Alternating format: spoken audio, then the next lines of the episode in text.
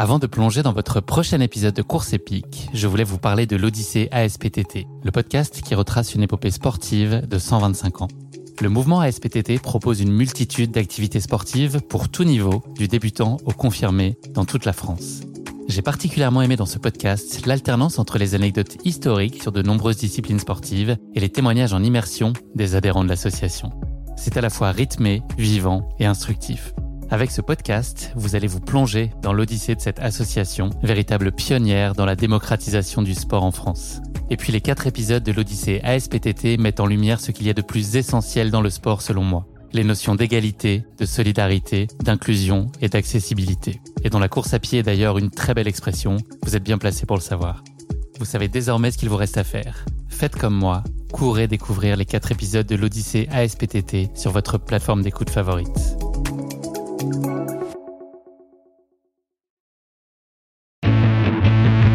y a un passage, euh, c'était sur du plat, mais c'était très très long, 2-3 euh, kilomètres, euh, où on était tous en file indienne, on avançait, il y, avait beaucoup beaucoup de vent, mais le vent était très chaud. Et en fait, il y avait personne, il n'y avait pas les docteurs avec les 4x4 et il y avait personne. Et même moi, j'y ai pensé. Je me suis dit, mais si là je tombe, euh, bah, je fais comment? Il y, a, rien. Et, en fait, les docteurs, il faut savoir qu'ils étaient, euh, eux, c'est pareil. Ils étaient à droite, à gauche. Il y avait, a eu tellement de malades qu'en fait, eux, ils étaient overbookés. Les illico, ils étaient overbookés. Et d'ailleurs, même Patrick Bauer, il nous a dit, euh, vous, vous déclenchez la balise que si c'est en cas d'urgence.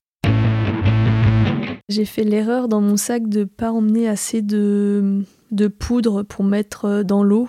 Et, euh, et un bout d'un moment, bah, j'en avais plus. J'ai demandé en fait à, à, des Anglais, même des Français, s'ils n'avaient pas de l'isostar ou quelque chose euh, d'autre pour mettre dans l'eau.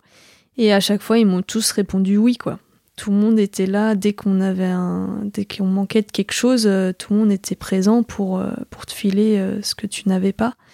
Et euh, il y avait une solidarité euh, incroyable entre coureurs et, c'était trop bien. C'était super. Bonjour à tous, je suis Guillaume Lalu et je suis ravi de vous retrouver dans ce nouvel épisode de Course épique. Pour commencer, un rapide mais très sincère merci à tous pour vos encouragements et vos retours enthousiastes sur les derniers épisodes du podcast. Si vous avez envie de soutenir Course épique, les trois meilleures choses à faire, vous abonner sur les différentes plateformes de streaming, noter et rédiger un avis sur Apple Podcast et enfin, en parler largement autour de vous sur les réseaux sociaux ou dans la vraie vie. Et n'oubliez pas, pour ne rien manquer des coulisses du podcast, rendez-vous sur notre compte Instagram courseepic.podcast. Préparez-vous à vivre un sacré coup de chaud avec notre épisode du jour. J'ai en effet le plaisir d'y recevoir Elisa Bernard, que vous connaissez peut-être sous le nom de Elisa is Running, le nom de sa chaîne YouTube. Elisa va nous faire vivre dans cet épisode son premier marathon des sables, qui s'est finalement tenu au début du mois d'octobre, après un an et demi de report en raison de la pandémie. Elisa a vécu pour l'occasion un sacré baptême du feu, au regard des conditions particulièrement chaudes en cette période de l'année, et d'un mystérieux trouble gastrique qui s'est diffusé sur la course et qui a notamment donné lieu à une hécatombe jamais connue jusqu'ici, avec un taux d'abandon de 48%, là où la moyenne sur la course est habituellement de l'ordre de 10%.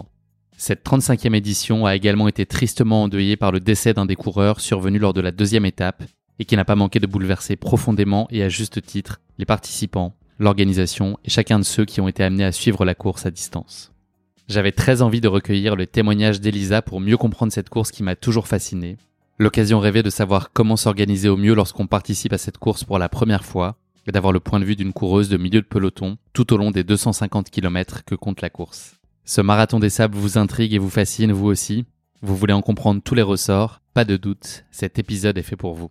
Et pour ne rien gâcher, Elisa est éminemment sympathique et partage avec beaucoup de spontanéité son aventure extrême, qui dépasse évidemment très largement le seul cadre sportif. Mais je ne vous en dis pas plus. Elisa va vous raconter tout ça bien mieux que moi. N'oubliez pas votre crème solaire et bienvenue à tous dans ce nouvel et très dépaysant épisode de course épique. Sable émouvant. Bienvenue sur Course épique, le podcast running et trail qui vous fait vivre dans chaque épisode une histoire de course inoubliable grâce au témoignage de son invité. Athlète émérite, coureur confirmé ou anonyme passionné, quand la légende d'une course et la destinée d'un coureur se rencontrent, c'est dans Course épique qu'elle se raconte. Course épique, c'est un invité, une course, une histoire hors du commun. Bonne écoute Donc là ça enregistre, on est bon Ouais, Et ben, on va faire un petit clap et puis, euh, et puis let's go. Là, il n'y a pas vraiment besoin de clap parce qu'on n'est pas à distance, mais euh, c'est pour le plaisir de la De tradition, c'est de la superstition. Tu veux le faire? Un gros clap, vas-y. Allez. Bonjour Elisa, je suis ravi de te recevoir dans ce nouvel épisode de Course épique qui marque une étape symbolique du podcast puisque c'est aujourd'hui notre 50e épisode. Personnellement, j'ai pas vu le temps passer, j'ai l'impression que je viens de finir il y a deux minutes à peine le montage du premier épisode avec Guy Pelan qui nous parlait de son marathon de Londres. Elisa, tu claques à peine la porte de l'avion de retour de cette édition 2021 du Marathon des Sables. Comment est-ce que tu te sens physiquement quelques jours après ce défi sportif ô combien exigeant La récup est bonne? Alors bah déjà, tout d'abord merci à toi, euh, c'est cool. Euh, ah, je suis, euh, je suis KO, je suis fatiguée, Ne t'endors pas pendant le podcast. c'est clair. Et je, franchement, je pensais pas que j'allais, que mon corps allait agir comme ça après la course. Quoi. Je, je me sens vidée, perte d'énergie, mais je sais que ça va revenir petit à petit, donc je m'inquiète pas. Vidée mais heureuse. Ouais, ça super contente, euh, vraiment euh, trop fière de moi. Elisa, avant qu'on évoque plus particulièrement euh, ta pratique sportive, est-ce que tu pourrais te présenter en quelques mots à nos auditeurs? Euh, bah, je m'appelle Elisa, j'ai 28 ans, euh, je fais de la course à pied depuis 12 ans maintenant. J'habite à Nantes et, et voilà, je suis fan de course à pied, je fais des vidéos sur YouTube de course à pied, je commande toutes mes courses, c'est un vrai plaisir et, et je vais continuer dans, son, sen- dans ce sens-là. Donc on aura bientôt une vidéo de ton marathon des sables. Exactement, une mini-série avec euh, étape par étape euh, tout ce qui s'est passé, ce que j'ai beaucoup beaucoup filmé avec ma GoPro euh, là-bas. On va remonter un peu le temps, Elisa. Est-ce que tu pourrais nous parler de tes premiers pas dans le sport lorsque tu étais enfant et ado? Alors quand j'étais enfant, euh, j'ai fait pas mal de basket, à peu près à l'âge de 10-11 ans. Et euh, apparemment j'étais forte, mais euh, je m'en rendais pas compte. Et euh, à la fin, euh, j'en ai eu marre et j'ai arrêté complètement le sport jusqu'à l'âge de, bah, de mes 16 ans. T'en as eu marre parce que t'en faisais trop ou parce que t'avais pas un intérêt particulier? Ouais, je- j'en avais marre des entraînements. à chaque fois, c'était les matchs, les entraînements. c'était assez intense. Et, et apparemment, il y a même le, le coach euh, qui est venu euh, me voir à la maison, enfin voir mes parents pour euh, insister pour que je continue. Mais, mais moi, vra- vraiment, je- j'en pouvais plus. Et, et en fait, je me suis rendu compte au collège que je perdais au niveau du cardio. En fait, quand on faisait le cross du collège, c'était horrible. Pour moi, c'était, je voulais pas faire le, le cross du collège. C'était, un fardeau. Ouais, la punition, se lever le samedi matin. Oh là là. Et je voulais pas du tout. Les choses ont pas mal changé. C'est ça. ouais. Et à quel moment justement, le, je sais pas si c'est de l'amour, mais en tout cas, euh, ton intérêt pour la course à pied s'est développé? Alors, ça a rien à voir. C'est à cause de mon opération des dents de sagesse. Ok, le lien est pas immédiat, effectivement. Euh, T'es devenu moins sage. Mm, En fait, euh, je me suis fait opérer donc des dents de sagesse. J'en avais trois. euh, Enfin, un truc banal, classique. Euh, je reviens à la maison et, et en fait, j'étais vraiment claquée. Je faisais rien de mes journées. Je mangeais des, des trucs mous, des yaourts, compotes, etc. Au départ, c'est ce qu'il faut manger. Et, et en fait, je me suis sentie inutile euh, allongée, euh, je faisais rien de ma vie et euh, au bout d'une semaine, je me suis dit il faut vraiment que je bouge. J'avais en fait besoin de bouger et, euh, d'un coup, j'ai commencé à, me dire bah je vais je vais aller courir. Demain, je vais aller courir. Et en fait, je me suis jamais arrêtée. C'est comme ça que j'ai commencé la course à pied. Je me suis sentie vivante en fait. T'as progressivement évolué vers tes premières courses et tes premières compétitions. Qu'est-ce qui t'a donné envie d'aller vers ça? Et puis quelle a été la première course à laquelle tu as participé? Alors ma première course c'était euh, les foulées du tram à Nantes. C'est une course gratuite euh, qui est très connue euh, sur Nantes. Et ma mère s'entraînait aussi pour, pour cette course-là. Donc en fait on s'est entraîné aussi ensemble avec une copine à elle, un- une autre personne. Donc on était quatre et on s'est dit allez il faut qu'on fasse une course. Donc c'était un 15 km. Pas mal Euh, pour un début déjà Ouais, et en plus, on tenait à peine euh, une heure de 10 km, une heure, c'était. On n'arrivait pas à tenir euh, les 10 km. C'était vraiment au début. On faisait 6 km, après, on était KO. Et, euh, et en Est-ce que t'as le droit de finir en tram avec cette course? Non? C'était fatigué Non, c'est pas pour pas ça. le droit. Et, euh, et du coup, bah, on s'est entraîné et, Et ensuite, euh, pendant les entraînements, quand on a réussi à tenir 10 km, euh, on était trop contente. euh. et puis après, on a fait la course, on a, on a mis euh, oh, 15 km, on a dû mettre 1h45. On n'en pouvait plus. Vous avez fini. ouais, on était trop contente. Et après, ça a continué. Donc, ouais. Tu as évolué progressivement jusqu'à des efforts de plus en plus longs et notamment ce marathon des sables tout récemment. Est-ce que tu aurais imaginé évoluer vers des tels formats de longue distance euh, bah, le, jour où tu as fait ces 15 premiers kilomètres Comment est-ce que finalement est né ce désir de, de repousser un peu la limite à chaque fois? Est-ce que c'est venu progressivement? Est-ce que tu as besoin de te fixer des gros challenges pour avancer? Ouais, euh, alors franchement, jamais je n'aurais imaginé euh, faire des ultras en fait. Euh, je m'étais dit, en fait, à bout d'un moment, à force de courir, j'ai commencé à faire euh, le semi-marathon. Je trouvais que c'était cool et je m'étais dit, bah un jour je ferai le marathon. C'est sûr, euh, j'ai envie de, de tester quoi. C'est la course mythique.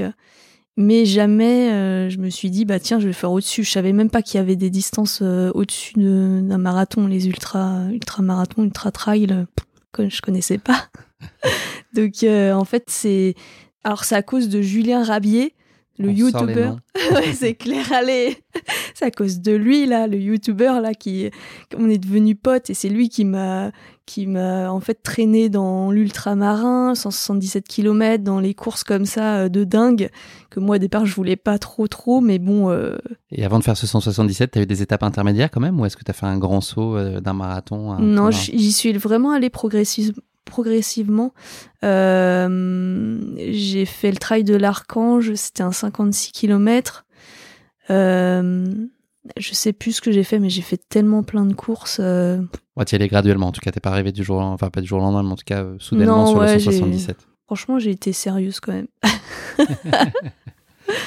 Hormis le marathon des sables, qui est, j'imagine, un accomplissement majeur de ton parcours sportif et dont nous allons parler plus largement dans la suite de cet épisode, est-ce qu'il y a un ou deux moments de course qui ont particulièrement marqué ta vie, des moments qui auraient été en quelque sorte tes points de bascule, qui auraient scellé ta passion pour la discipline ou qui t'auraient laissé en tout cas une empreinte euh, indélébile? C'est quoi les moments forts que tu as vécu euh, en course jusqu'à maintenant? Est-ce qu'il y en a un ou deux qui rejaillissent plus que d'autres? Bah, euh, il y a aussi, bah, il y a le marathon du Médoc où, en fait, il y a, tellement plein de courses. En fait, j'adore courir avec avec les amis. Donc, marathon du Médoc, c'était un marathon euh, festif. T'étais déguisé Ouais, j'étais déguisée. On était tous déguisés. euh. Il est incroyable ce marathon. euh, et tous les 1-2 kilomètres, euh, il y a y a ravito tout le temps. Il y a des glaces à la fin. Y a Et dans les ravitaux, on boit pas que de l'eau de source.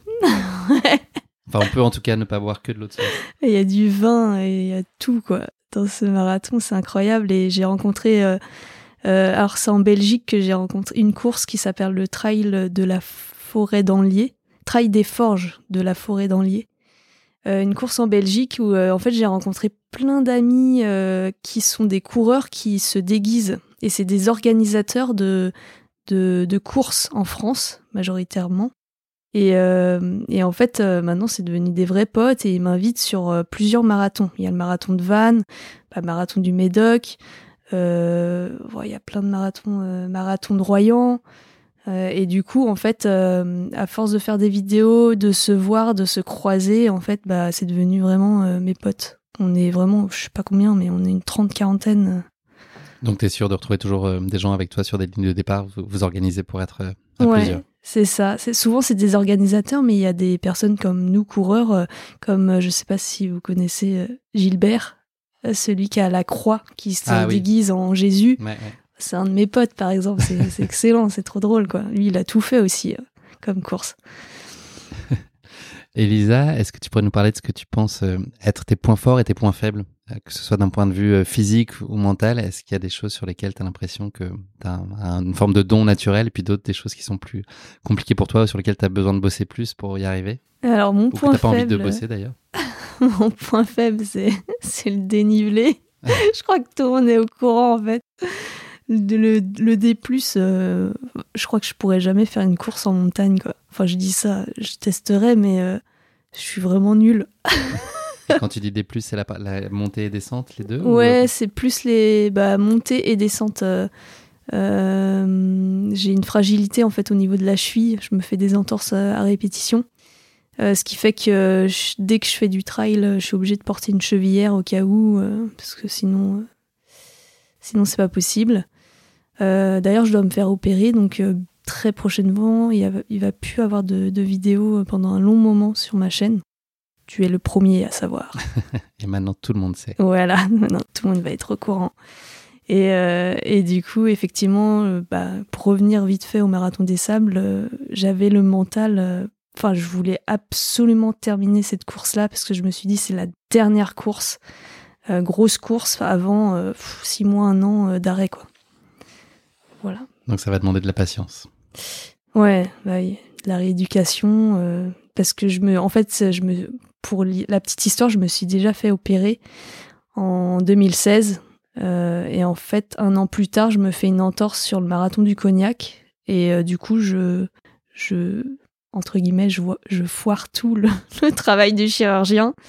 Et le chirurgien, il m'a dit, euh, bah écoute, va falloir qu'on fasse une opération plus lourde, une greffe, etc. Et je l'ai pas faite. Et là, cette année, je me suis fait une entorse encore. Et là, je me suis dit, c'est le moment de tester la deuxième opération. Donc voilà. Elisa, est-ce que tu peux nous parler de l'accomplissement que tu trouves dans ta pratique de la course à pied? Autrement dit, pourquoi tu cours? Ah oui, la fameuse question pourquoi tu cours? Euh, Il y a plusieurs réponses en fait. Euh, je cours parce que euh, j'aime bien courir seul, ça me permet d'évacuer le, stress. Courir aussi avec des personnes, papoter, décompresser. Euh, sur les courses, j'adore franchir les, lignes d'arrivée. C'est un, comme un accomplissement en fait à chaque fois. Euh, est-ce que tu ressens un vide après le passage d'une ligne d'arrivée? Est-ce que tu as une, je sais pas, une forme de nostalgie ou de Alors, euh, non, parce qu'en fait, du coup, ça, la course continue entre guillemets dans le montage, à travers le montage. Donc en fait, ça, ça, ça fait durer le plaisir, entre guillemets, de, de se dire, bon, bah, la course est terminée, maintenant, hop, place au montage, hop, on va faire de la, de la com euh, sur Internet, etc. Et, de toute façon, après, j'enchaîne les courses, j'enchaîne beaucoup de courses, donc... Euh, que tu documentes à chaque fois en vidéo? Ouais, c'est ça, exactement. Ouais. Donc tu, nous l'as dit, on a compris, tu es créatrice de contenu avec ta propre chaîne YouTube Elisa is Running. Est-ce que tu peux nous en dire plus euh, sur le type de vidéo? Donc euh, il y a des comptes rendus de course, est-ce qu'il y a d'autres choses? Et puis fondamentalement, qu'est-ce qui motive cette initiative? Qu'est-ce que tu as envie d'y partager, de transmettre à ton audience? Alors, j'ai décidé en fait d'être euh, entre guillemets petite youtubeuse, youtuber runner, parce que la première fois que j'ai fait un marathon, je savais pas comment ça allait se passer euh, c'est ma sœur qui avait gagné un dossard et elle me l'a donné. Et moi, j'étais pas prête à faire un marathon. C'était le marathon de Paris. Et, euh, en fait, j'étais tellement stressée que je me suis dit, tiens, je vais regarder euh, sur YouTube s'il y a des vidéos pour savoir en fait comment ça se déroule le, marathon de Paris, qu'est-ce qui se passe, etc. Et ben, je suis tombée sur une des vidéos d'un des, des YouTubers, runner. Et, et du coup, j'ai adoré, j'ai trouvé ça trop bien de, de savoir en fait euh, la personne, enfin c'était Joday, je sais pas si tu connais. je connais pas. Bref, un YouTuber et il expliquait tout euh, ce qui se passait, etc. Et, et en fait, à bout d'un moment, à force de regarder euh, plein de vidéos comme ça, je me suis dit bah finalement pourquoi pourquoi pas moi? Parce qu'en plus de ça, il y a très peu de filles qui, qui filment des courses, il y en a même quasiment pas. Je, et, du coup, je me suis dit, tiens, je vais, je vais me lancer là-dedans. Ça peut être sympa, une petite touche féminine.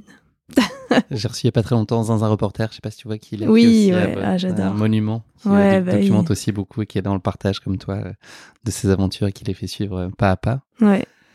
Elisa, est-ce que tu peux nous parler de la place que tient aujourd'hui la course à pied dans ton quotidien? Comment est-ce qu'elle coexiste avec euh, ta vie professionnelle? Enfin voilà, comment est-ce que tu, c'est quoi une semaine type pour toi de, course peut-être en distinguant les phases de prépa, pas prépa. Euh, comment tu vis euh, la course à pied au quotidien? Euh, En fait, j'enchaîne entre course à pied et les, et les jours de repos, je, je vais à la salle. J'essaye de, de travailler le plus le haut du corps parce que la course, ça, ça travaille plus bah, les jambes. Et après, je cours à peu près trois fois par semaine. C'est un peu aléatoire en fait, ça dépend de ma forme ça, j'essaye de varier en fait, des sorties longues, du fractionné. Euh. Pas de dénivelé. Alors j'essaye de m'entraîner quand même dans les escaliers euh, pour du D+, parce qu'à Nantes il n'y a pas trop de, de dénivelé, mais euh, oui, bah, un peu dans les escaliers, voilà. Je fais un peu de tout. Enfin, j'essaye en tout cas.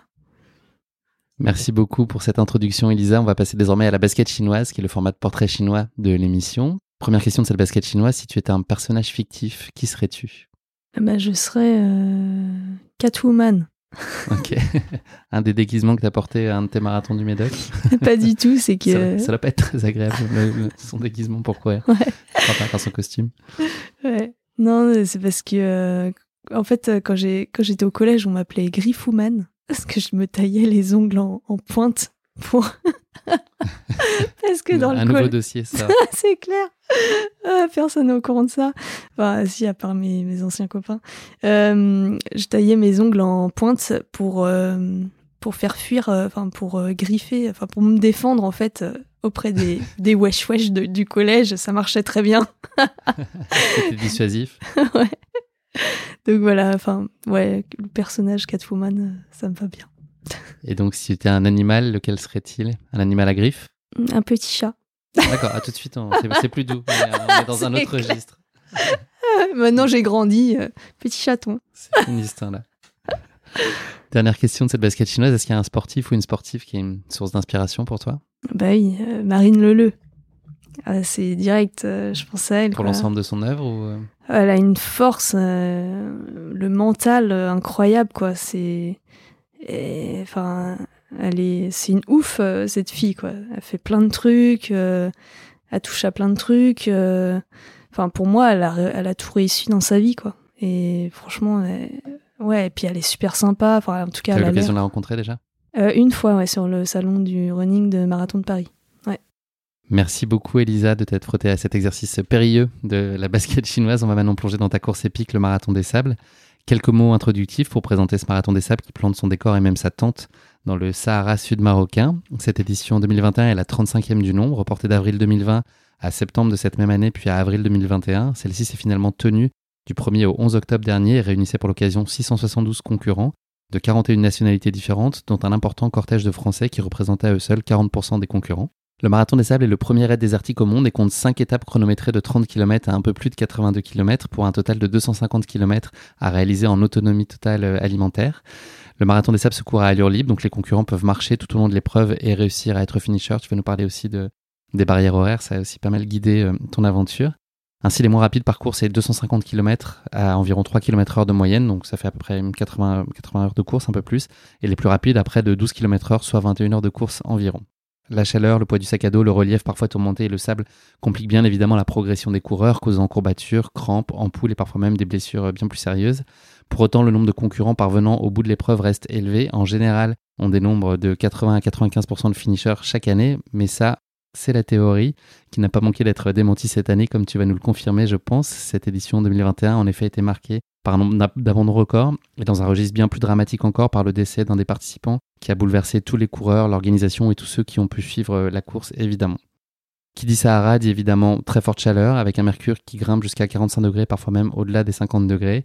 Il convient donc de s'équiper avec soin et d'être particulièrement attentif au risque de brûlure, à la déshydratation, à la perte massive de sel ou encore au coup de chaud. Chaque année, le parcours du marathon des sabres reste secret jusqu'à la veille du départ. Les concurrents ont cependant la garantie d'y trouver à chaque fois, c'est le cocktail gagnant, euh, du terrain plat souvent dur et caillouteux, du sable parfois dur, croûté, souvent mou, des dunettes, des dunes et même des dunes géantes. J'ai appris le mot dunette en, en échangeant avec toi avant cet épisode, je trouve ça très mignon. Euh, des ascensions et des descentes pas très longues mais souvent raides, des passages techniques dans des escarpements rocheux et en crête, des gorges et enfin des weds asséchés où les concurrents peuvent trouver un peu de végétation. Donc voilà, ça fait un, un bien beau cocktail. Donc vous l'aurez compris, le marathon des sables, c'est certes une épreuve sportive que l'on pourrait qualifier d'extrême, mais c'est aussi et avant tout un voyage intérieur puissant, une véritable introspection qui fait que pour chaque coureur, il y a définitivement un avant et un après marathon des sables, j'ai l'impression. Voilà en quelques mots ce qu'il faut avoir en tête sur cette course épique qui va nous intéresser aujourd'hui. J'ai déjà un coup de chaud juste en lisant euh, toutes ces quelques lignes, ça, ça, promet. Elisa, avant que tu partages avec nous le récit de ta course épique, c'est l'heure de notre question qui pique, un moment redoutable de, de l'épisode. Donc cette question qui pique, elle va être sous la forme d'un vrai faux aujourd'hui et sur un thème qui, une fois n'est pas coutume, est très directement lié à ta course épique, à savoir le désert. J'ai donc trois courtes euh, questions à te poser dans le cadre de cette question qui pique. À toi de me dire si ces affirmations sont vraies ou non. Est-ce que tu es prête? Ouais, c'est bon. Première question de ce vrai faux. Le plus grand désert du monde est l'Antarctique. Aucune idée. Alors, c'est pas dans les choix. plutôt vrai ou plutôt faux, tu penses? Je sais pas, plutôt vrai. Eh bien, c'est vrai, effectivement. C'est une, zone, elle n'a pas besoin d'être chaude pour être admissible au titre de désert. Elle a juste besoin de perdre plus d'humidité qu'elle n'en gagne. Donc, on considère comme désert un endroit qui reçoit moins de 254 mm de pluie par an. Or, l'Antarctique est loin de cette limite avec à peine 166 mm de précipitations annuelles. Le désert du Sahara a donc une pluviométrie annuelle moyenne supérieure à celle du désert antarctique. Voilà, c'est assez surprenant, mais l'Antarctique est un désert. Peut-être une, idée pour un prochain marathon? Sûrement. Un ultra, on ne sait pas. Ouais. Deuxième question de ce vrai-faux. Est-ce vrai selon toi qu'il y aurait des parties du désert d'Akatama, qui est au Chili, où aucune pluie n'aurait jamais été enregistrée? Depuis que la Terre existe, ou presque. Hmm, ouais, je pense que c'est possible. C'est vrai? Et eh ouais, deux sur deux. Tu touches en désert quand même. ouais, t'as vu, je suis experte maintenant. T'es désertologue C'est ça. Euh, donc voilà, oui, en effet, tu as raison. Euh, les scientifiques pensent que des parties de cette région sont dans un état désertique extrême depuis 40 millions d'années, donc ça fait quand même un petit moment qu'ils n'ont pas vu de pluie. Euh, donc c'est plus longtemps que n'importe quel autre endroit sur Terre. Et pourtant, plus d'un million de personnes vivent aujourd'hui dans l'Atacama. Les agriculteurs extraient suffisamment d'eau des aquifères et des ruisseaux issus de la fonte des neiges pour faire pousser des cultures et élever des lamas et des alpagas. Dernière question de ce vrai-faux. Vas-tu faire le grand chelem? Le suspense est intense. Est-ce que c'est une bonne idée d'aller boire l'eau d'un cactus en cas de très forte déshydratation dans le désert? On fait comment du coup pour parce que le cactus, euh, tu peux pas le toucher. Alors effectivement, c'est un des, éléments de réponse. Ah, admettons que tu aies une machette sur toi quand tu cours, ce qui est la, la base, bien sûr. C'est tronçonneuse, je sais pas quoi. euh... Faux. Enfin, moi, j'irais creuser en fait. Je sais pas. Alors, je sais, sais pas si creuser est la bonne solution, peut-être, mais en tout cas, c'est faux. Tu as raison. Euh, effectivement, il y a un premier sujet qui est arrivé, euh, qui a coupé un morceau de cactus sans y laisser la moitié de sa main. Et l'autre euh, aussi, c'est que euh, si tu choisis une mauvaise espèce, euh, tu risques d'être prise de violents maux de tête et de diarrhée. Voilà, c'est des choses qui peuvent arriver dans le désert, j'ai l'impression. mais donc voilà, faut pas se tromper. Donc dans le doute, on a peut-être fait ça alors. c'est ce qui s'est passé alors sur la 35e édition sûrement. Trop de cactus. Elisa, bravo, 3 sur 3, incroyable. Ouais. ouais Franchement, tu t'es découvert un talent en désert, bravo. Allez, c'en est fini cette question qui pique. On va passer désormais à ton marathon des sables ô combien mouvant et même à plein d'égards très émouvant. Pour commencer, est-ce que tu pourrais nous dire comment est née cette idée de participer à ce marathon des sables 2021 Est-ce que tu devais initialement y prendre part en avril 2020 avant que les reports s'enchaînent jusqu'à ce mois d'octobre?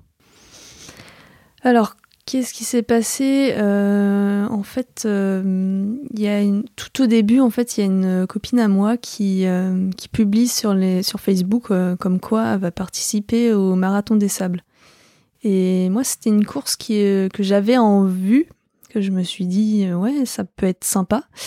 mais juste en disant comme ça, tu vois, genre, c'est comme l'UTMB, ah, ça a l'air cool, mais je le ferai pas, tu vois. et en fait, il faut qu'on me pousse à chaque fois, sinon je peux pas, enfin, sinon j'y vais pas. T'es pas impulsive ou tu peux pas faire non, un coup de tête, sinon euh. je, bah pas les grosses courses comme ça. Euh. Et du coup, euh, je me suis dit, bah tiens, si ma pote elle y va, bah c'est parti, j'y vais, comme ça on est deux, ça, ça peut être trop bien. Et c'est ce qui s'est passé en fait, c'est comme ça que ça a commencé.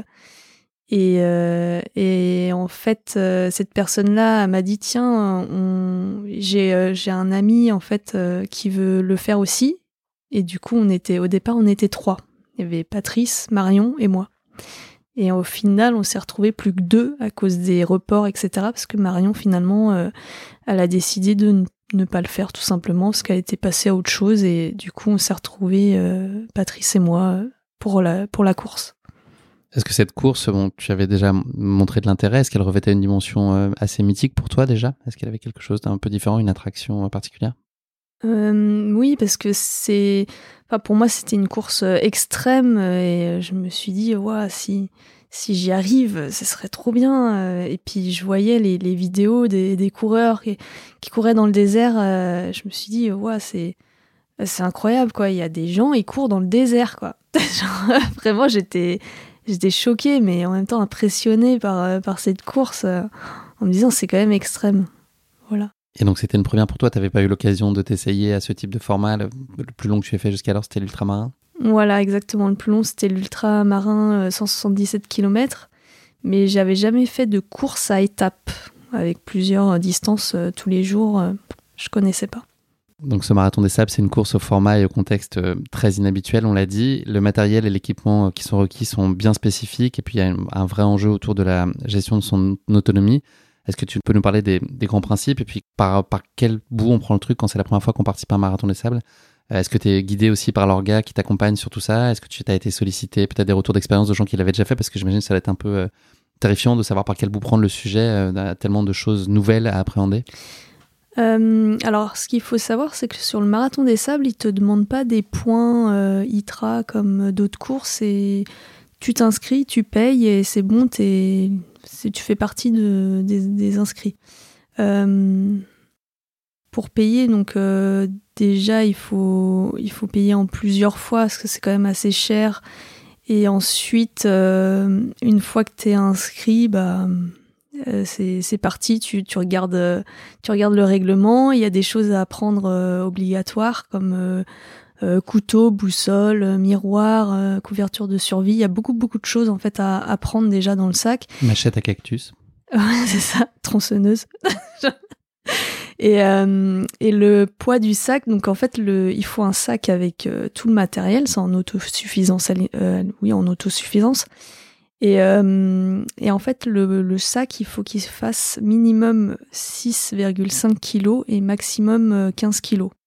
Donc euh, déjà, il faut s'entraîner aussi avec du poids dans le dos. Tu sais pourquoi il y a un minimum? Oui, c'est pour éviter les tricheries, parce que c'est parce qu'il faut du matériel et obligatoire et, et, du coup il faut voilà c'est le minimum parce que en plus je pense qu'ils ont dû calculer mais il, faut, euh, il faut ramener du lyophilisé. Là-bas, on mange du lyophilisé euh, et puis pas tout le matériel. Donc, C'est exclusivement du lyophilisé ou c'est tu peux emmener d'autres choses Non, on, peut emmener autre chose. Moi, j'ai emmené par exemple des, des barres de Nutella là. Mais du coup, ça fond. Enfin, c'est on peut pas tout emmener dans le désert parce qu'il y a beaucoup de choses qui, qui font. Donc voilà. Et là, sur, cette partie alimentation, donc il y a la gestion des étapes en elles-mêmes. Est-ce que tu dois aussi gérer euh, tous tes repas le soir, le matin? Parce que c'est intégralement en autonomie? Ouais. en fait, quand on arrive là-bas, euh, euh, dans les tentes, tout au début, on a, nous, on a eu une journée et demie de repos avant de commencer. En fait, on a pris l'avion le vendredi matin, on est arrivé l'après-midi, on avait toute la journée de, repos. Et le lendemain, on avait la journée complète de repos. Et là, il nous offrait, en fait, euh, avant la course, en fait, avant les étapes, il nous offrait euh, le repas. D'accord, mais pour le reste de la course, euh, une fois que c'était démarré, le soir, vous faisiez votre tambouille avec ce que vous aviez avec vous. Tous les soirs, voilà, on avait un réchaud, hop, on, on, ouais, on faisait le, repas. Quoi. Et c'est très euh, épuisant quand, quand tu as fini une course et que faut que tu fasses ça. C'est Franchement, en fait, tout ce qui est à l'extérieur de, de la course, euh, c'est épuisant. C'est T'as la flemme en plus, t'es KO. Mais bon, c'est comme ça.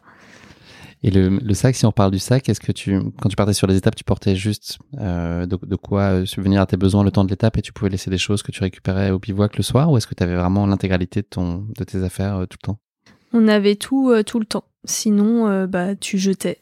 moi, j'ai jeté mon pyjama Harry Potter pour, faire moins de, poids pour l'étape longue. En fait, il y a une étape longue le quatrième jour. Et euh, j'ai jeté le maximum euh, pour euh, être la plus être plus plus léger en fait tout simplement. Et, et ouais bah il y a des choses que bah, quand tu peux pas en fait tu peux pas garder dans le bivouac parce que de toute manière c'est un point A un point B donc tu reviens jamais en fait au même endroit donc tu es obligé de jeter. Et sur, les, sur la tenue, j'ai vu que vous aviez des chaussures assez particulières, non c'est ça C'est pour protéger, en fait, pour pas que vous ayez de sable qui rentre dedans? C'est ça. Une espèce de euh, guêtre ou je sais pas comment on appelle ça? Oui, c'est des guêtres euh, pour empêcher que le sable rentre dans les, dans les chaussures euh, et éviter les, les frottements. Donc ça, c'est soit faut coudre, soit faut coller les, enfin le, scratch en fait, c'est à scratch. Et ça marche plutôt bien les, guêtres. On va parler maintenant de ta préparation. Est-ce que tu peux, alors déjà, est-ce que le fait qu'il y ait eu des décalages, ça a fait que tu as eu plusieurs faux départs sur ta préparation? Et puis, plus globalement, de quoi a été composée ta préparation? C'est quoi les grandes composantes? Combien de temps avant ta démarrer euh, Oui, c'est vrai que quand je me suis préparée, on a plus fait de la rando, parce qu'au final, euh, on savait qu'on allait beaucoup marcher, il fait tellement chaud euh, que, voilà, on s'est dit on va faire beaucoup de rando. Euh, et, c'est vrai que les reports, euh, le problème, c'est qu'il y a eu plusieurs fois des reports. Et à un bout d'un moment, tu es moins motivé en fait à t'entraîner. Et vers la fin, en fait, euh, je me suis pas tellement entraînée. entraînée. Euh, j'ai fait En fait, je me suis entraînée à la boule sur la plage pour, euh, pour le sable, en fait. Pour, euh, Ça, c'est indispensable, tu penses, de traiter cette partie-là, entraînement dans le sable? Je pense que ça aide. Je pense que ça nous a aidés. Après, je- personnellement, je pense que j'ai pas assez. je me suis pas assez entraînée en, en mode randonnée. J'ai beaucoup couru parce que c'est ce que je préfère. Marcher, c'est ce que j'aime le moins. mais euh, mais ça, mais ce qui nous a aidé aussi, c'est avec le poids du sac. On s'est entraîné avec le poids du sac, 10 kilos dans le dos, et euh, je pense que ça, ça nous a aidé. On parle de combien de temps de préparation? C'est sur, ça s'étale sur quoi? Euh, Deux mois, trois mois, six? Euh, Tu Alors, distingues pas vraiment parce que tu avais d'autres courses échelonnées au fil de. Ouais, au fil moi j'ai en fait euh, j'ai toujours couru donc c'est parce que c'est une passion donc euh, euh, ça peut servir comme entraînement mais euh, là faut pas me demander combien enfin je m'entraîne généralement je m'entraîne pas vraiment sur des pour des courses en fait. Enfin mes Donc courses là, tu fais pas des formats très longs quand tu. Enfin, tu n'as pas fait des sorties de plusieurs, je sais pas, de 7-8 heures ou des choses comme ça? Non, le plus long que j'ai fait c'est euh, 20 km à pied donc c'est à peu près 4 heures. Le lendemain on a remis ça. Et en fait on faisait ça euh, vers la fin quoi. Un mois et demi avant on faisait ça la en semaine, enfin le, le week-end, on l'a fait que deux trois fois. Donc t'as pas le souvenir d'une préparation extrêmement lourde en soi? C'est pas un truc euh, très Non. intense Après, euh, moi, c'est parce que je, je, je, je visais pas du tout de chrono et, et je me suis dit, euh, bon, bah voilà. Enfin, après, ça, chacun est Oui, différent, quoi. C'est en fonction de l'objectif qui s'est assigné. Ouais. Dans quel état d'esprit et dans quelle disposition tu te sens à l'issue de cette phase euh, ben, de préparation? Est-ce que tu as, l'impression d'être dans des bonnes dispositions pour y arriver? Ou c'est plein d'incertitudes? Non, c'est beaucoup de doutes. euh, On ne sait jamais si on est prêt ou pas pour ce genre de course. Et en plus, euh, on savait jamais si ça allait être bon ou si ça allait être reporté. Et ça, c'était quelque chose en plus à ajouter que du coup, on savait pas si on s'entraînait pour quelque chose ou pour rien. Donc, euh, c'est vrai dur que de trouver la motivation. ouais, c'était compliqué. hein. Vers la fin, euh, je me suis dit, oh, je vais m'entraîner, mais vite fait parce que euh, ça se trouve, ça va être encore reporté et ça va servir à rien. Alors qu'au début, j'étais au taquet, je voulais bien m'entraîner. Puis après, ça a été reporté, reporté. Ton objectif sportif, on l'a compris, c'est de finir ce premier marathon des sables pour toi. Euh, Au-delà de ça, qu'est-ce que tu as envie de vivre euh, Que ce soit en termes d'expérience humaine, de paysage, de rencontres, enfin, qu'est-ce que, qu'est-ce tu viens chercher aussi avec cette course? Moi, je voulais euh, vraiment être euh, dépaysée, en fait. Et, et je voulais faire des rencontres euh, aussi, parce que j'avais vu que le marathon des sables, c'était assez, on était assez solidaires entre nous. Et c'est vrai, c'est ce qui s'est passé. dès qu'il y avait un problème ou qu'on avait besoin de quelque chose, tout le monde était là. C'était vraiment incroyable. Et, et puis bah, le dépassement de soi encore, je voulais chercher ça. Sortir de sa zone de confort. Je l'ai trouvé. je suis vraiment sortie. c'est ça. Donc euh, voilà, tout ce que voilà, je, je suis venue chercher beaucoup de choses et, et vraiment tout est euh, tout, tout est validé quoi. Tu nous l'as dit, tu es arrivé à peu près un jour et demi avant sur place, euh, tout le monde part en avion euh, ensemble, vous partez tous ensemble, tous les concurrents Ouais, un gros charter ça. avec tous les participants. Avant la course, vous avez le droit à une session de briefing de Patrick Bauer, qui est l'organisateur. Est-ce que tu peux nous parler un peu des messages clés qu'il vous fait passer à ce moment-là, des points de vigilance? Est-ce qu'il y a des choses sur lesquelles il vous sensibilise et il vous alerte particulièrement? Euh, Patrick Boer, il nous a lancé un message, mais c'était euh, plus au début de la course, euh, la, toute première étape. Nous, avant, on a eu les contrôles des sacs et c'est plus les bénévoles qui nous ont parlé de euh, prenez bien les sachets de des pastilles de sel. En fait, on avait des pastilles de sel à prendre euh, toutes les heures, toutes les 45 minutes euh, durant le- l'effort parce qu'on voilà, on perd beaucoup d'eau. On avait une balise sur le sac. Donc ils nous ont expliqué comment il fallait faire pour appuyer sur SOS, enfin comment ça marchait si jamais on avait un problème.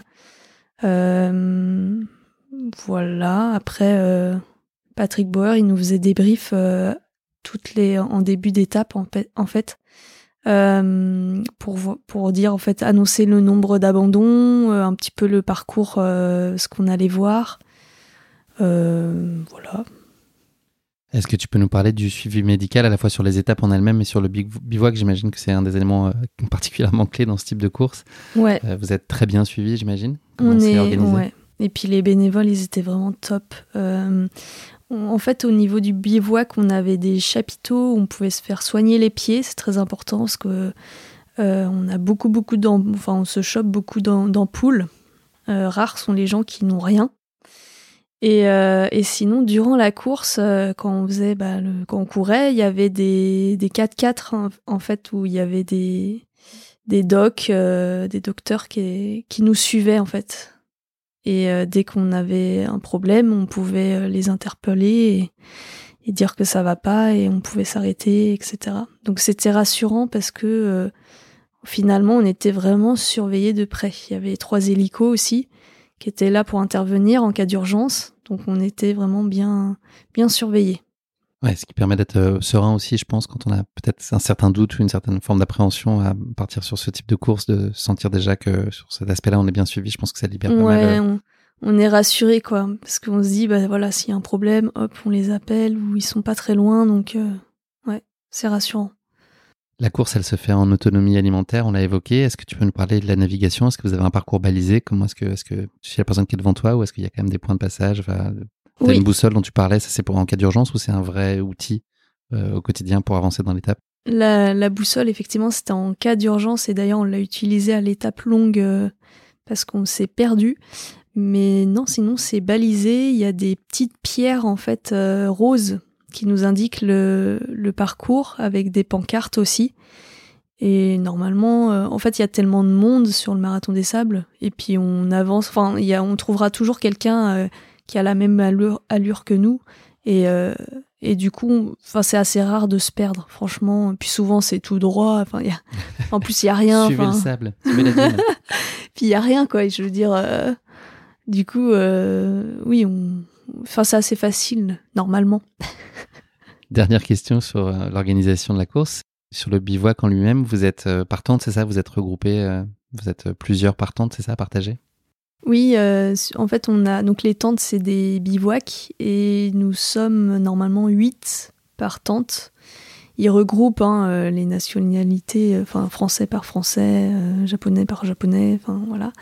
Et, euh, et du coup, on, dort tous ensemble. Donc la, la tente, faut savoir qu'elle est ouverte. Hein. C'est juste un, c'est juste un, toit. Enfin, je sais pas comment expliquer ça, mais il y a tout est ouvert. Donc quand il y a des tempêtes de, de, sable la nuit, ça rentre par les côtés. Ça rentre de partout. Hein donc il faut savoir qu'il y a beaucoup de tempêtes de sable euh, là-bas. Donc euh, voilà, on mange du sable, on est content, c'est super. Est-ce que tu peux nous parler de la nuit du samedi au dimanche, donc la dernière nuit avant le départ? Est-ce que ça a été facile pour toi de trouver le sommeil? Euh, Ça a été un peu compliqué, mais euh, vu que moi je suis une marmotte de base, euh, finalement j'ai quand même bien dormi. J'avais hâte en fait de, partir. Tout le monde avait hâte et, et, et moi j'avais pris un matelas. en fait, on emmène des matelas ou pas. Donc voilà, le matelas, il était. Euh, il a fait son boulot. Ouais, correct. Même si je l'ai perdu à l'étape, euh, durant l'étape longue et après j'ai dormi au sol, euh, sur le sol. C'était un matelas Harry Potter? C'était. Non. non. Ça y est, nous sommes le dimanche 3 octobre 2021, donc il n'y a pas si longtemps que ça. Nous sommes à quelques minutes du départ de la première étape de 32 km de ce marathon des sables.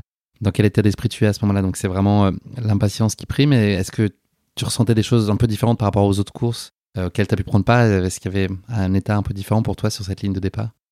Euh, J'étais, ouais, franchement, j'étais, j'avais hâte que ça commence. J'avais trop envie en fait de découvrir les lieux parce qu'en fait, euh, tu arrives dans, le bus, enfin, t'es dans le bus, t'arrives et au final, tu découvres quasiment rien à part le bivouac, etc. Mais ouais, je voulais vraiment explorer, quoi, vraiment voir plus loin en fait de qu'est-ce qui se passait, etc. Qu'est-ce qu'on pouvait voir. Et du coup, euh, j'avais vraiment hâte et je me suis dit, ça y est, euh, ça y est, on y est après tous ces, ces reports, euh, penser marathon des sables tout le temps et là, ça y est, on y est. C'était vraiment la joie pour tout le monde, quoi. On était tous contents, tous pressés. Il y avait une bonne ambiance. Est-ce qu'il y a une chose que tu appréhendes plus particulièrement? Est-ce que la chaleur, par exemple, c'est quelque chose qui te fait peur? Est-ce qu'il y a d'autres choses qui t'inquiétaient? Alors moi, j'aime pas le sable et je supporte pas la chaleur. c'est le bon choix, le marathon des sables, effectivement. Pour ouais, voilà, je me suis dit, tiens, ça c'est une super course pour moi. Mais le corps s'habitue, il s'adapte, c'est incroyable. Et effectivement, il faisait chaud, mais quand tu avances, tu, tu, tu t'aères en fait. Et limite, c'est mieux de marcher ou de courir quand il fait chaud que euh, rester à rien faire. Et c'est vrai que les étapes où euh, les, les, étapes où on faisait rien et sous la tente, en plus, il faisait super chaud et c'était mieux d'avancer en fait. Ça y est, le départ de la course est donné, donc tu fais choix en pleine conscience d'un départ à rythme modéré, contrairement à, certains autres coureurs qui se sont un peu plus emballés au démarrage. C'est plutôt contre-intuitif, je pense, de, partir à rythme aussi doux. Est-ce que ça s'avère délicat pour toi de prendre le parti de, démarrer en marchant euh, dès les premières centaines de mètres? Non, du tout, parce que euh, en fait, euh, vu que je connais c'est pas du tout la course, je me suis dit autant partir lentement. Pour être bien après, c'est ça d'ailleurs qui m'a aidé. Euh, et puis même euh, avec le poids du sac, euh, j'aurais pas pu courir bien, on va dire. Donc non, j'ai, voilà, je me suis dit je vais marcher, je vais prendre mon temps. de toute façon, il y a 250 km à faire, donc ça sert à rien de se presser. on a le temps, les, barrières horaires sont larges, donc. ouais, votre stratégie était claire. Ouais. Est-ce que tu peux nous parler donc de cette première étape qui a été, je pense, un super moment d'émerveillement? Mais il y a un mal bien étrange aussi, euh, venu peut-être de l'au-delà, qui est venu frapper un certain nombre de coureurs. Il y a une malédiction. Est-ce que tu peux nous, nous en parler? Euh, bah, Ce qui s'est passé euh, déjà durant la course, il y a des personnes qui se sont pas senties bien dès le début en fait. Je me souviens d'un coureur qui était sur le côté, il, il vomissait mais de ouf. Désolée de parler de ça. Mais c'est... Et donc là, on était au kilomètre 3 des 250 presque.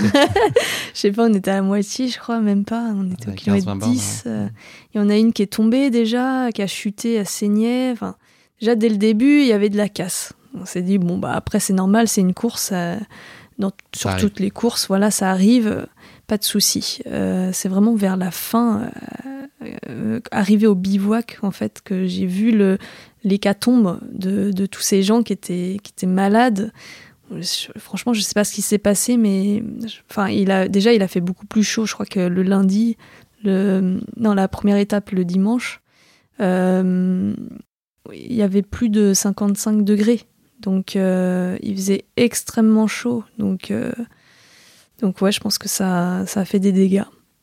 Comment est-ce que tu gères ce contexte qui est relativement anxiogène? Est-ce que tu arrives à rester hermétique à ce climat ou qui je pense que tu n'imaginais pas en tout cas, qui était un peu inattendu pour tout le monde Ou est-ce que ça ça, ça, met une forme de doute en toi ou t'as pas envie que ça te tombe dessus?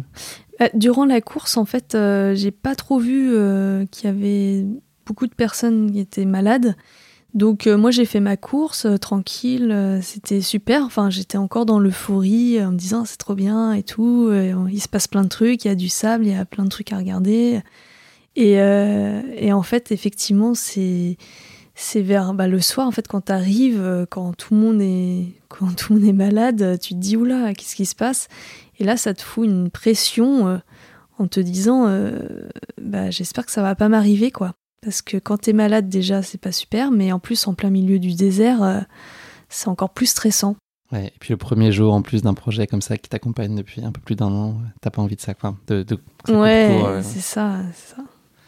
Place à la première nuit de la course, est-ce que tu peux nous dire comment se passe une soirée euh, et une nuit type sur le bivouac? Est-ce que quand vous arrivez, les tentes sont euh, installées, euh, le dîner, le coucher Est-ce que vous filez vite, vous reposez une fois que vous avez fait les choses un peu de, base, enfin de logistique, laver deux trois trucs, etc. Enfin voilà, comment est-ce que comment est-ce que ça se passe? Est-ce que c'est un temps de discussion aussi et d'échange entre coureurs? Ouais, une soirée type, c'est tu franchis la ligne, tout est déjà prêt, installé. Tu rejoins ta tante et, euh, et, après ça va très vite parce que vu que moi j'étais dans les derniers, euh, le coucher du soleil c'était à partir de 19h, il faisait nuit à 19h et, euh, Et en fait, euh, bah, il faut manger, il faut. Moi, je, moi, je faisais ma petite lessive, voilà. D'ailleurs, tout le monde s'est moqué de moi. Et euh, et puis après, si on si on veut, on peut se faire soigner les pieds. Il y a des, il y a un temps d'attente, euh, c'est très très long aussi. Et en fait, ça va très très vite le, le soir. Et on se couchait vers 20h30, 21h. On était, tout le monde dormait en fait. C'est quoi la température la nuit sur le bivouac? La nuit, il faisait quand même euh, chaud encore. Euh, je ne saurais pas vous dire. Une vingtaine de degrés après? Ouais, voilà, ouais, parce qu'on n'a vraiment pas eu froid la nuit. Hein. Et le matin, à quelle heure euh, les étapes elles démarrent en règle générale? Alors les étapes démarrent entre 8h15 et 9h.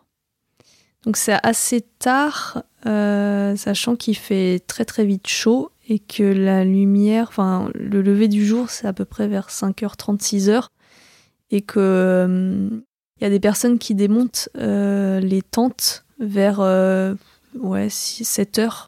Donc le matin, par contre, on a du temps. On a le temps de manger, de, de se préparer, ça, il n'y a pas de souci. Et ça doit te démanger aussi de partir assez vite, non, j'imagine, une fois que tu es réveillé? Ouais, bah c'est très long le matin le matin, c'est assez long. C'est vrai qu'on a envie de partir et puis il euh, faut, attendre. Donc place au deuxième jour et à une nouvelle étape de 32 km. T'es plutôt euh, sereine ou au contraire un peu préoccupée par tout ce qui se passe et les, un peu les événements qu'on a évoqués de la veille? Alors le deuxième jour, le matin, je pleure déjà. Parce que je me rends compte que en fait pendant la nuit, il y en a plein qui étaient malades, qui ont vomi. Et euh, même dans notre tente, euh, il y a une personne qui est, pas super bien. Euh. Donc c'est hyper stressant pour moi, ça me coupe l'appétit. Donc déjà, en plus de ça, je mange quasiment pas. Et, je me force quand même à manger parce que je me dis sinon si je mange pas, bah, c'est mort, je vais, vais pas pouvoir avancer. Et donc très stressée en fait le matin, j'ai une pression compliquée quoi. Mais, mais bon, faut continuer quoi. Cette étape, elle s'annonce un peu plus difficile et un peu plus casse-patte que celle de la veille. Et euh, bah, tu vas nous raconter comment elle s'est passée, mais vous avez l'occasion de, croiser euh, un coureur qui est assez rompu au marathon des sables, qui va vous aider à appréhender au mieux l'exercice délicat qui est le passage dans les dunes. Qu'est-ce que tu en as retenu et qu'est-ce qu'on doit faire de particulier en fait euh, pour gérer au mieux ces passages dans les dunes?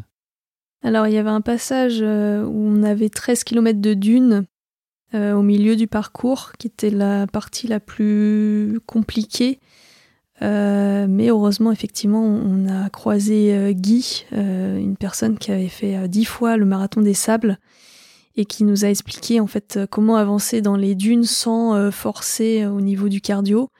en fait, dès qu'il y a une montée dans les dunes, une montée d'une dune, il faut en fait suivre les pas des autres parce que ça ça forme en fait des escaliers et toi c'est plus facile que si tu, alors, je sais pas comment ils font les premiers, hein, parce que ça doit être compliqué.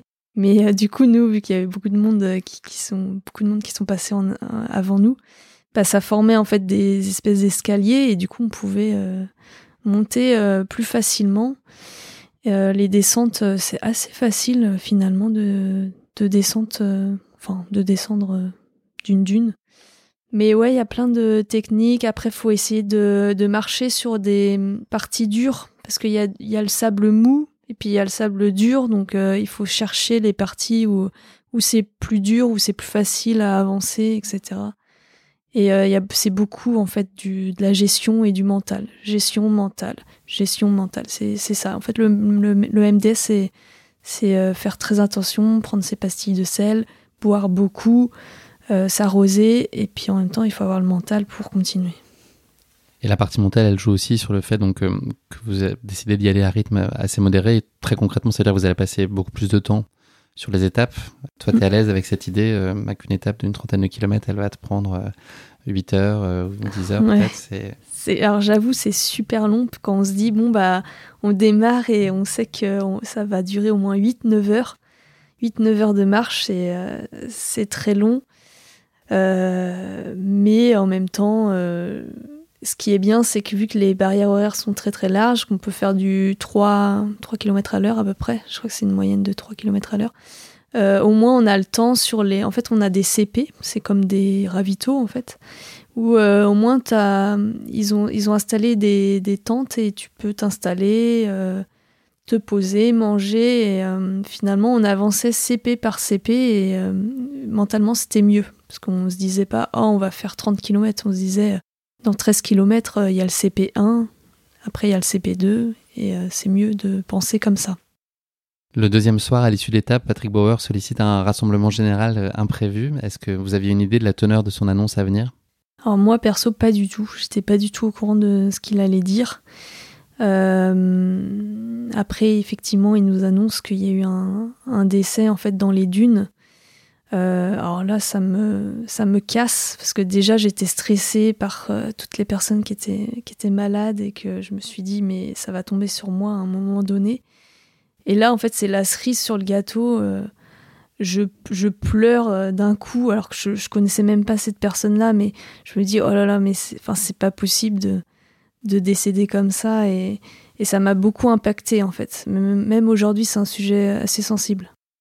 Et sur le bivouac aussi, enfin, j'imagine l'ensemble de. Ouais, tout le monde a été, tout le monde a été impacté. Euh, euh, ouais, c'était très pesant. T'arrives à trouver quand même la ressource et l'envie le lendemain matin pour, euh, pour repartir? Le lendemain matin, toujours pareil, stressé, mais je, voilà, je me force encore à manger. Euh, je me dis, bon, bah, euh, la troisième étape, donc c'était un 37 km, donc un peu plus long, mais euh, plus du, sur plat. Du, plat. Donc on se dit, ce sera mieux. Et du coup, on y va quand même, quoi. On y va. Donc la journée, elle se passe plutôt bien pour toi, mais le traumatisme, il a encore l'air assez présent dans les esprits de tous, comme tu as pu le constater lors d'un passage où le vent s'est levé. Il y a une des participantes qui a un peu en difficulté, qui a paniqué. C'est ça, il y a un passage, euh, c'était sur du plat, mais c'était très très long, 2-3 euh, kilomètres, euh, où on était tous en file indienne, on avançait, il y, il y avait beaucoup beaucoup de vent, mais le vent il était très chaud. Et en fait, il y avait personne, il n'y avait pas les docteurs avec les 4x4, et il y avait personne. Et même moi, j'y ai pensé, je me suis dit, mais si là je tombe bah, je fais comment? Il n'y a, rien. Et, en fait, les docteurs, il faut savoir qu'ils étaient. Euh, eux, c'est pareil. Ils étaient à droite, à gauche. Il y, avait, il y a eu tellement de malades qu'en fait, eux, ils étaient overbookés. Les illécos, ils étaient overbookés. Et d'ailleurs, même Patrick Bauer, il nous a dit euh, euh, vous, vous déclanchez la balise que si c'est en cas d'urgence pour éviter. de saturer. ouais c'est ça. Et donc, il y a une, quand on arrivait au CP, euh, il y avait une, une coureuse qui était, bah, qui, qui restait traumatisée parce qu'elle a pensé à la même chose que moi. Sur cette longue ligne droite euh, interminable, euh, elle s'est dit, mais si je fais un malaise, je fais comment? Il y a une crise, en fait. Une crise, panique. ouais, crise de panique, en fait. Est-ce que toi, tu prends particulièrement soin à jamais être seul, justement, même indépendamment de cette, euh, cette, tragédie sur la course? Est-ce que de toute façon, tu étais dans, dans l'idée de rester toujours accompagné, même si naturellement, tu dis que c'est plutôt un flot euh, continu de coureurs, mais en tout cas, tu faisais euh, vraiment gaffe à ça? Ouais, les trois premiers jours, j'étais toujours accompagnée, à part la fin, quand il reste 4, 5 km, là, je me dis, bon, bah, je peux avancer un peu plus vite. Ou... Mais ouais, j'ai toujours été avec quelqu'un. Donc là, est-ce qu'on peut dire que la course commence quand même à basculer dans une autre dynamique et la spirale s'inverse puisque cette étape-là se passe euh, bien pour toi et euh, place désormais au gros morceau de la course qui est la quatrième étape qui fait plus de 80 km, 82,5 pour être précis. Elle te fait peur? Euh, en fait, on n'a pas trop le temps de, stresser. T'arrives, tu, tu manges, tu dors et, et voilà, c'est le lendemain et c'était au départ de la course. Donc, donc c'est vrai que ouais, bah le, matin pareil toujours euh, c'est hyper stressant. Tu te dis tu sais pas trop mais il faut pas trop réfléchir finalement. Faut y aller et puis tu, tu verras quoi. Et comment elle se passe justement cette étape pour toi? Bah franchement euh, euh, super bien. Euh, très très bien. En fait, moi, le seul truc que, que je voulais, c'était la, la tombée de, enfin le, la nuit en fait. Je me suis dit euh, parce que dans la journée il fait super chaud, mais je sais qu'à partir de 16h, 17, il commence à faire moins chaud. Déjà, tu, tu respires plus, t'es es mieux. Et ensuite, après, il fait nuit et tu te dis ah enfin quoi, tu vas pouvoir avancer sans en tout cas avoir cette grosse chaleur et c'est mieux déjà. Et est-ce que c'est encore plus magique, enfin, le, cadre de nuit? Est-ce que tu profites enfin, c'est, autre chose que ce que tu avais vu jusqu'alors? Est-ce que c'est ben, aussi grisant? en, Finalement, on voit rien. c'est pas, super. En plus, on s'est perdu. Donc, du coup, on a sorti la boussole. J'ai, enfin bref, c'était, c'était la galère. Mais, mais la nuit, effectivement, euh, euh, on était super. Enfin, moi perso, j'étais super fatiguée euh, et il y a un moment, effectivement, avec avec Patrice, mon pote, on a dormi 4 heures sur un CP parce que de toute façon les barrières étaient larges et on a bien fait parce que après il y avait la montée du Djebel et c'est une côte à 28% à la corde en pleine nuit. tu grimpes à un moment t'as des gros cailloux, faut grimper, c'est limite de l'escalade. Et je me suis dit, mais waouh Heureusement qu'on a dormi juste avant, quoi. Parce que sinon, euh, dur. Une fois que le Djebel est derrière toi, tu retrouves euh, pas mal d'allons sur les 20 km qui restent à peu près, environ 20 km. Euh, et tu arrives plutôt, je sais pas si fraîche, c'est le terme approprié, mais en tout cas dans des bonnes dispositions à l'arrivée de cette quatrième étape. Ouais, il reste 20 km, il y a un CP à 10 km et tu te dis ah, ça y est, t'as as passé le plus dur et t'as bientôt fini, il te reste plus que 20 km. Et donc euh, j'ai commencé à, alterner marché-course. J'ai senti, euh, voilà, je sais pas, quelque chose qui fait que ça y est, quoi. Je, il faut y aller, quoi. Donc là, tu, termines cette euh, quatrième étape dans un état plutôt d'euphorie parce qu'il y a le sentiment bah, de l'avoir. Elle est derrière toi désormais et puis vous avez une journée de repos devant vous maintenant avant de vivre la cinquième étape. Comment est-ce que tu occupes cette journée? Donc vous arrivez au petit matin puisque vous avez mis un peu plus de, 24 heures, je crois, pour faire ces 82 km. Comment est-ce que tu vis cette journée? Comment est-ce que tu l'occupes? C'est repos avant tout? Ouais, c'est franchement c'est on a savouré cette journée en se disant ça y est, on a fait le plus gros déjà. Ensuite, l'atmosphère au niveau du bivouac, c'était c'était plus euh, détente, enfin plus euh, plus détendu, là, plus détendu, plus détendu. en tout cas, il y avait des tentes, ça c'est sûr. C'était plus détente aussi. Ouais, c'était vraiment. Enfin, là, ça y est, on, entendait les cris de joie. C'était plus les, bruits de vomi là.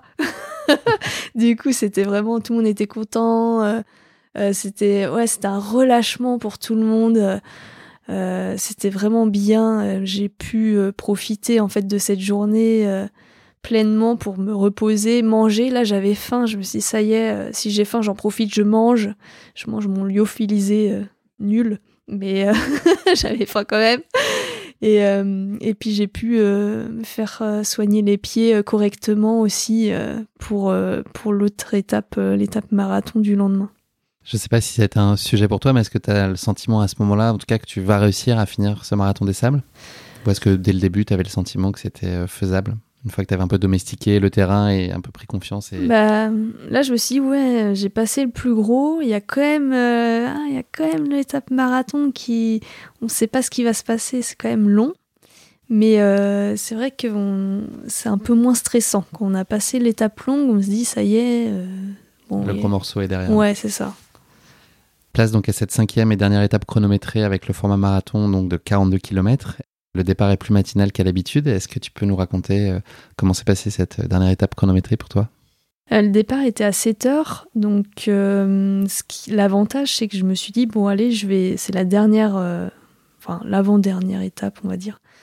je me suis dit, bah, je vais commencer à courir parce que vu qu'il fait encore frais le matin à 7 heures, c'est nickel. Donc j'ai alterné en fait, euh, même pendant tout le long finalement, j'ai alterné euh, marche et course.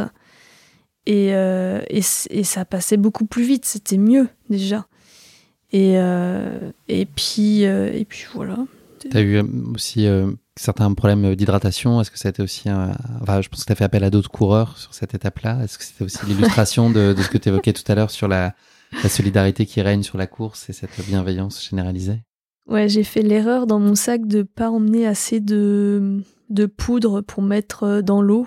Et, euh, et un bout d'un moment, bah, j'en avais plus. J'ai demandé en fait à, des Anglais, même des Français, s'ils avaient pas de l'isostar ou quelque chose d'autre pour mettre euh, dans l'eau. Et à chaque fois, ils m'ont tous répondu oui, quoi. Tout le monde était là dès qu'on avait un, dès qu'on manquait de quelque chose, tout le monde était présent pour pour te filer ce que tu n'avais pas. Et il y avait une solidarité incroyable entre coureurs et, et c'était trop bien. C'était super.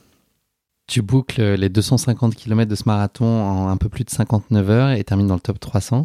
Qu'est-ce que tu ressens au moment où tu franchis la ligne d'arrivée à cet instant-là, où c'est terminé en tout cas sur la partie chronométrée?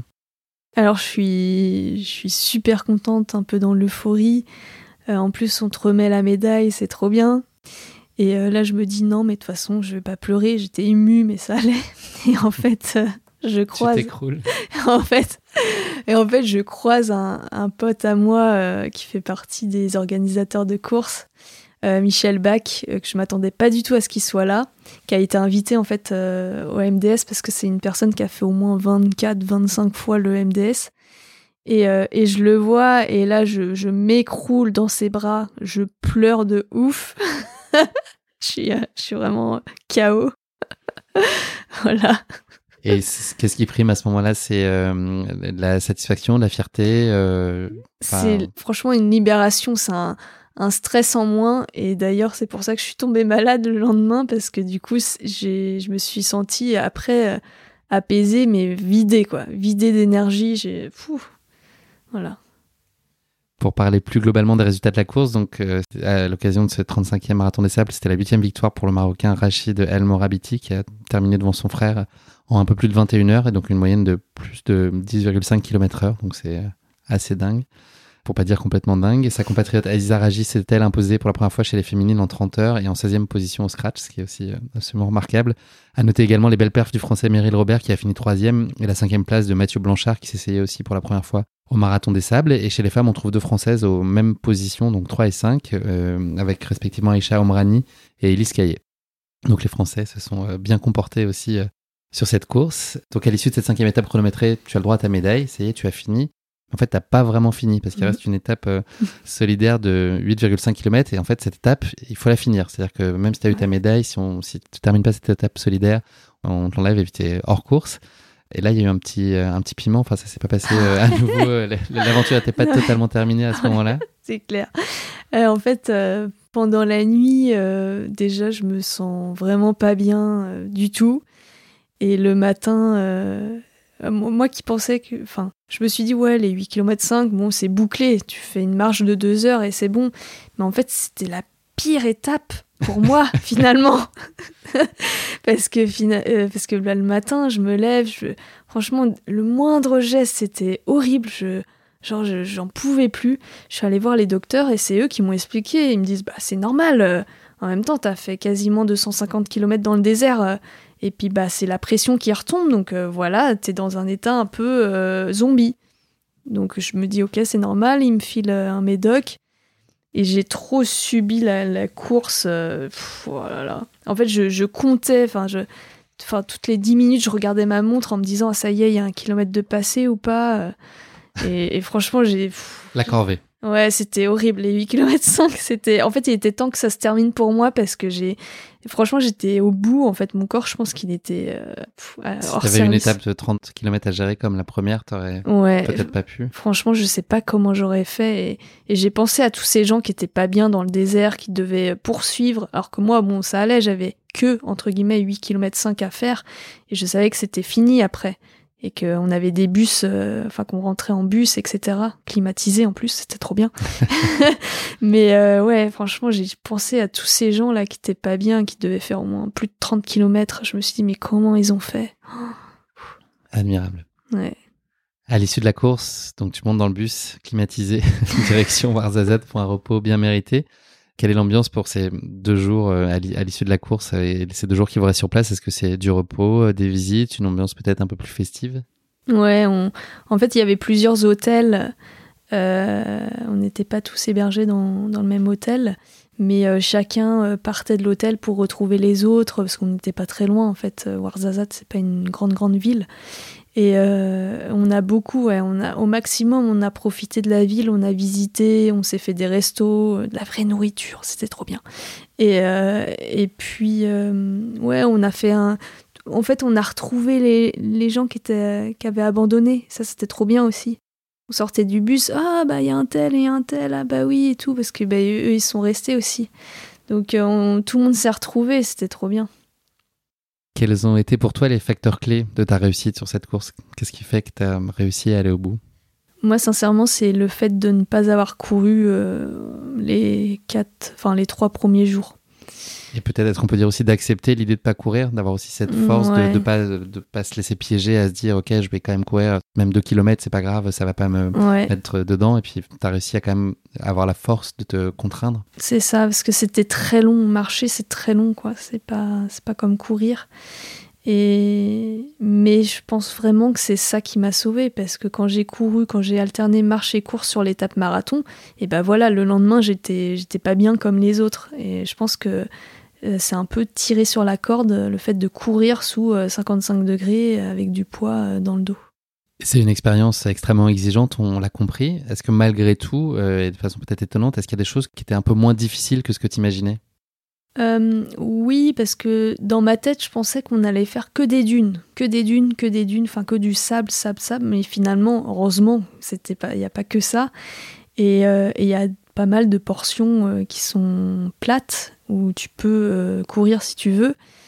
Euh, et c'est ça aussi qui est bien, c'est que il y a, y a, vraiment, c'est tout est varié. Il y a une portion aussi où il y a beaucoup de cailloux, euh, portion des dunes, des dunettes. Enfin, il y a beaucoup de choses. C'est très varié. Tu t'en as mis plein les yeux. tu as vraiment vu des paysages exceptionnels parce qu'on n'a pas parlé de ça. Mais...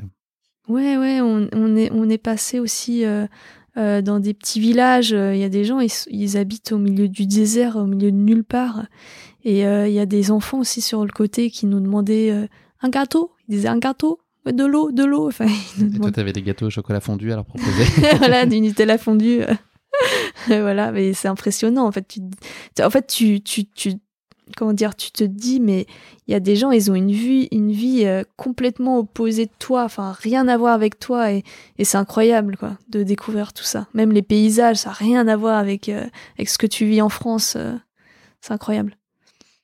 Est-ce qu'il y a un enseignement, ou enfin, si quelqu'un demain venait te voir et te disait, euh, voilà, je, projette de faire mon premier marathon des sables, c'est quoi les, éléments clés que tu as envie de lui transmettre? Ne le fais pas, non, je sais euh, bah, Moi, en fait, euh, j'ai j'ai fait pas mal d'erreurs au niveau de l'alimentation, c'est-à-dire que j'ai pris beaucoup de barres, euh, des choses qui me faisaient plaisir comme du chocolat, mais euh, enfin des brownies ou des trucs comme ça. Et en fait, durant la course, ce que j'avais envie, c'était des trucs frais, comme de la compote, euh, des fruits, du, du, des produits pour mettre dans l'eau, enfin des, des trucs liquides, fruités. et franchement, ça c'est l'erreur que j'ai faite et que je referai pas si jamais j'y retourne. quoi. Qu'est-ce qu'il y a de si particulier avec ce marathon des sables? Pour toi, c'est quoi le truc vraiment unique? Bah, C'est bah, le tout, en fait. le, le, paysage, euh, euh, la solidarité. Euh, vraiment, c'est un tout. C'est une ambiance. Je pense que l'ambiance, tu peux pas la retrouver ailleurs qu'au marathon des sables. Est-ce qu'il y a une image que tu retiens de ce marathon des sables C'est une question très compliquée parce que en plus là c'est très frais dans ton esprit, donc j'imagine qu'elle se mêle. Mais s'il y avait une qui incarnait ce marathon des sables? Voilà, une image, euh, bah, l'image de l'arrivée quoi, avec Patrick Bauer qui t'attend euh, avec les médailles. Ouais. Est-ce que tu peux nous dire ce que cette course elle t'a appris sur toi? Qu'est-ce qu'elle a Est-ce qu'elle a révélé des choses? Si oui, quoi? Euh... Oh là, question compliquée. Est-ce que tu t'es prouvé certaines choses? Enfin, j'imagine plein de choses, mais est-ce que... Ouais, c'est vrai que euh, vu que cette année, euh, j'avais abandonné sur l'ultramarin euh, pour cause de blessures, et qu'ensuite, je me suis fait une entorse à un mois, à six semaines avant le marathon des sables, j'ai eu un vieux doute en me disant, ça va être compliqué le marathon des sables. Donc, donc ouais, vraiment super contente de moi d'être allé jusqu'au bout. Et, euh, et d'ailleurs, merci à tout le monde, tous les messages que j'ai reçus, c'était incroyable. Et, euh, et c'est vrai que bah, c'est, c'est quelque chose de, qu'on, qu'on voit souvent euh, à la télé ou dans les livres. Ou, ou dans les podcasts maintenant. Voilà. et tu te dis, ouais, bah, t'étais là, quoi. Et tu l'as fait, quoi. Donc c'est. Ouais, un accomplissement de vie, vraiment. Ouais, tu te dis que c'est pour les autres, c'est que c'est pas pour toi. Et finalement, maintenant, tu l'as fait, quoi. Habituellement, à ce moment de l'épisode, euh, on parle un peu d'avenir et des futurs projets. Donc, toi, on l'a compris, euh, tes projets, ils sont un peu sous cloche là pour les, les prochains mois. Tu as déjà des perspectives, peut-être à horizon fin d'année 2022 Est-ce que tu t'accroches déjà à, des projets? Absolument pas. après, souvent, je m'inscris un peu au dernier moment sur des courses, mais Là, pour l'instant, non, j'ai rien du tout de prévu et je me projette dans rien du tout pour l'instant. Je, je vis au jour le jour, on va dire. Est-ce que tu as malgré tout un, rêve de course que tu n'aurais pas réalisé jusqu'à maintenant? Qu'est-ce qu'on peut faire après un marathon des sables? Est-ce que tu as envie d'aller chercher euh, autre chose, mais qui soit aussi avec ce niveau euh, de dépassement absolu? Ouais, j'aimerais bien continuer à faire des courses euh, dans d'autres pays que la France et notamment la sénégalaise, Sénégazelle, qui est une course euh, féminine, je crois, oui, c'est ça. Euh... Vu le nom, c'est probable. oui, bah oui, Sénégazelle. Et, euh, et j'aimerais bien la faire, ça fait très longtemps que j'aimerais bien faire cette course-là. En fait, on, on fait des distances euh, tous les jours et en fait, on apporte on apporte dans les écoles en fait des stylos, des cahiers, de tout ce qu'on a ramené en France euh, pour, euh, pour ces personnes-là qui sont euh, les Africains qui, qui, qui n'ont pas beaucoup de, d'affaires pour eux, quoi, en fait. Et je trouve ça, enfin, pour moi, c'est du concret et je trouve ça excellent de courir et en même temps de, de, de venir apporter des, du matériel aux enfants. très belle initiative, je connaissais pas, mais effectivement, ouais. c'est très chouette. Donc j'aimerais, ça fait très longtemps que je, je veux faire cette course-là. voilà. Elisa, je te propose de conclure cet épisode non pas avec le mot de la fin, mais avec le motto de la fin, une citation qui incarnerait ta façon d'appréhender la vie ou ta relation au sport. Est-ce qu'il y a une phrase qui pourrait synthétiser tout ça, la quintessence de ce que tu... Ouais, complètement. Qui ne tente rien n'a rien. Avec la voix de crooner en plus. qui ne tente rien. Effectivement. Et toi, t'as tenté et t'as eu. Voilà, c'est ça. C'est malheureusement déjà la fin de cet épisode. Merci Elisa d'avoir pris le temps de nous faire vivre de façon euh, si spontanée.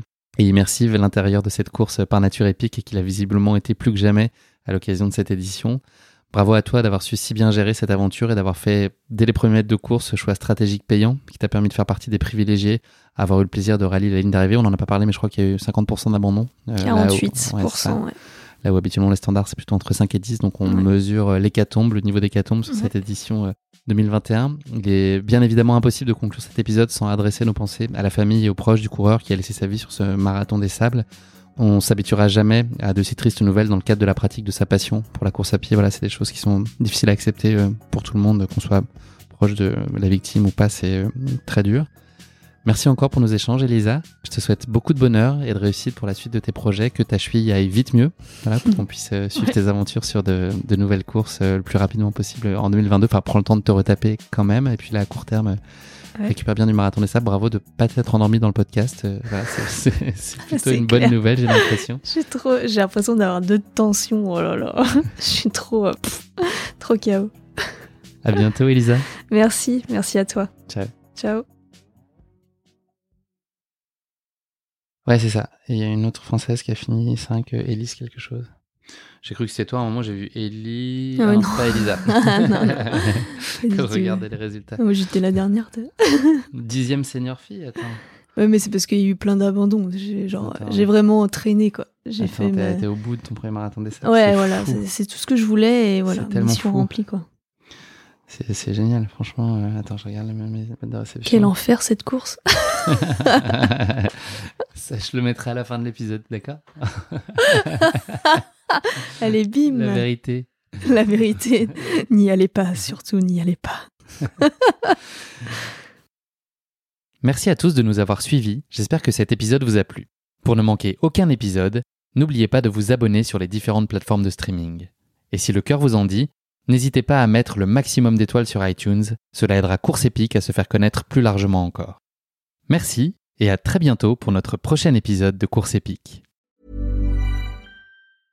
Imagine the softest sheets you've ever felt. Now imagine them getting even softer over time. That's what you'll feel with Bowl and Branch's organic cotton sheets. In a recent customer survey, 96% replied that Bowl and Branch sheets get softer with every wash. Start getting your best night's sleep in these sheets that get softer and softer for years to come. Try their sheets with a 30-night guarantee. Plus, get 15% off your first order at bowlandbranch.com. Code BUTTERY. Exclusions apply. See site for details.